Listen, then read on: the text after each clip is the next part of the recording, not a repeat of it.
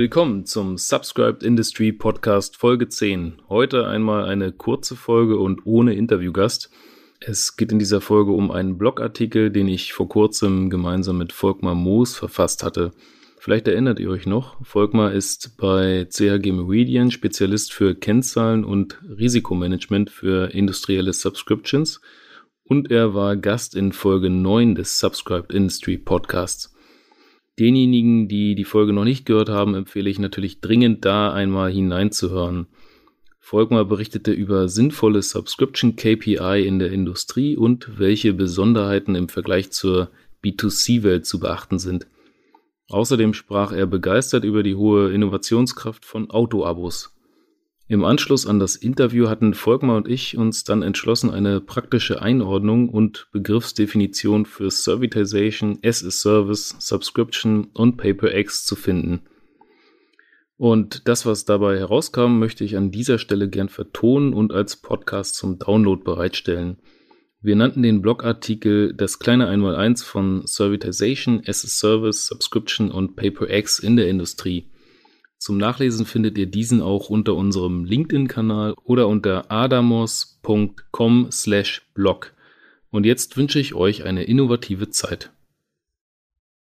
Wir stoßen in der Industrie aktuell auf Begrifflichkeiten wie Servitization, as a Service, Subscription und PaperX. Doch werden sie korrekt verwendet? Es gibt sehr wissenschaftliche Herangehensweisen an deren Definition und auch höchst aktuelle Publikationen dazu. Die Autoren Julius Klemko und Volkmar Moos bieten in diesem Artikel eine ganz praktische Erklärung zur Einführung in die Themengebiete. Was bedeutet Servitization? Servitization bezeichnet den Wandel eines Unternehmens vom Anbieter eines physischen Produktes hin zum Anbieter eines Product Service Systems. Solch ein PSS stellt ein Bündel unterschiedlicher Leistungen dar, die das bisherige produktzentrierte Kernangebot eines Unternehmens ablösen, mit dem Ziel, aus der Kombination der Leistungen zusätzlichen Kundennutzen zu schaffen. Darunter fallen je nach Kundenbedarf beispielsweise Lieferung, Montage, Inbetriebnahme, Verbrauchsgüter, Wartung, Reparatur, Ersatzteile, cloudbasierte Software, Upgrades, Updates, Finanzierung, Versicherung, Training, Beratung und Außerbetriebnahme. Servitization sollte allerdings nicht als das bloße Erweitern des Serviceportfolios eines Unternehmens verstanden werden.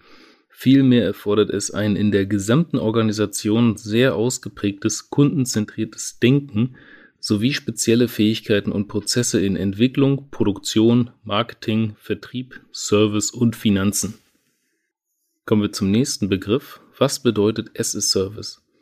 As a Service bezeichnet das mit der Servitization angestrebte Geschäftsmodell, welches typischerweise zwei Vertragsarten kennt.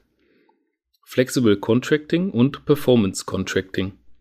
Das Nutzenversprechen, also die Value Proposition, bei Flexible Contracting zeigt sich mit der variablen Nutzung einhergehenden Synchronisation der Erlös- und Aufwandszahlungsströme, auch Cashflow Alignment genannt. Hingegen liegt das Nutzenversprechen bei Performance Contracting in der bei dem Kunden zu erzielenden Wirkung des Produktes in Form der Erhöhung von Produktivität und Output sowie der Senkung der Total Cost of Ownership. Zum Vergleich dazu lag das bisherige Nutzenversprechen reiner Produktangebote auf der Auslieferung des physischen Produktes mit dessen definierten Eigenschaften, welche die Anforderungen des Kunden erfüllen sollten. Eine Verantwortung für das Eintreten der Kundenerwartungen trug der Hersteller jedoch nicht.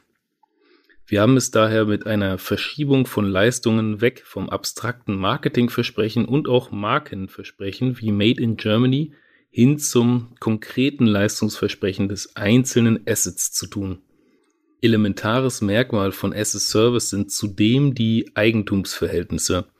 Das Anwenderunternehmen erhält nur zeitlich befristete Nutzungsrechte, ist also in dem Besitz des Assets, aber erwirbt kein juristisches Eigentum.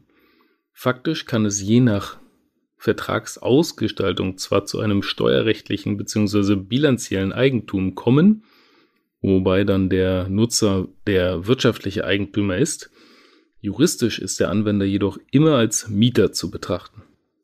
Und kommen wir jetzt zu den letzten beiden Begrifflichkeiten, Subscription und PaperX. Subscription, zu Deutsch Abonnement und Pay-per-X sind übliche Umsatzmodelle zur Monetarisierung von S as Service. Subscription ermöglicht dem Anbieter wiederkehrende, zum Beispiel monatliche oder jährliche fixe Einnahmen, teilweise ergänzt durch zusätzliche dynamisch buchbare und bereitgestellte Pakete mithilfe von Up- und Downgrades, wie beispielsweise aus dem Mobilfunk bekannt 5 GB für 30 Tage monatlich kündbar. Es handelt sich um eine langfristig angelegte Kundenbeziehung, die dennoch jederzeit kurzfristig kündbar ist. Bei Pay-per-X hingegen zahlt der Kunde auf Grundlage dessen, was er tatsächlich verbraucht, zum Beispiel Pay-per-Hour, oder erzeugt, Pay-per-Part. Pay-per-X kommt insbesondere bei Equipment nicht selten in Kombination mit dem Umsatzmodell Subscription vor. Das hat den Hintergrund, dass über die fixe Subscription-Gebühr ein Wertminderungsrisiko durch Altern der Maschine und durch Standschäden bei Nichtgebrauch, zum Beispiel wegen Produktionsausfällen, abgefedert werden kann. So, und mittlerweile gibt es nicht wenige Beispiele für as a Service und darunter möchte ich jetzt noch ein paar wenige nennen.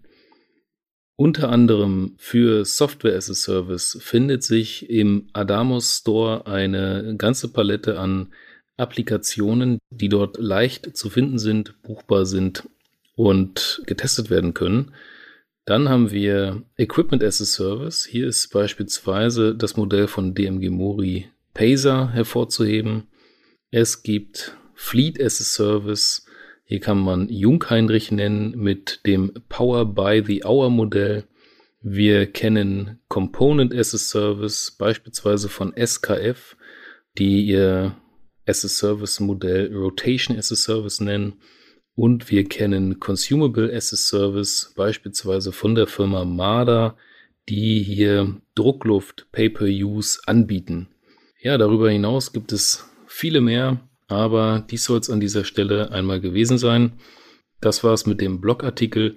Meldet euch gern bei Volkmar oder mir. Ich bedanke mich für eure Aufmerksamkeit und freue mich, wenn ihr den Podcast abonniert und auch in die nächste Folge reinhört. Vielen Dank und bis bald, euer Julius Klemko.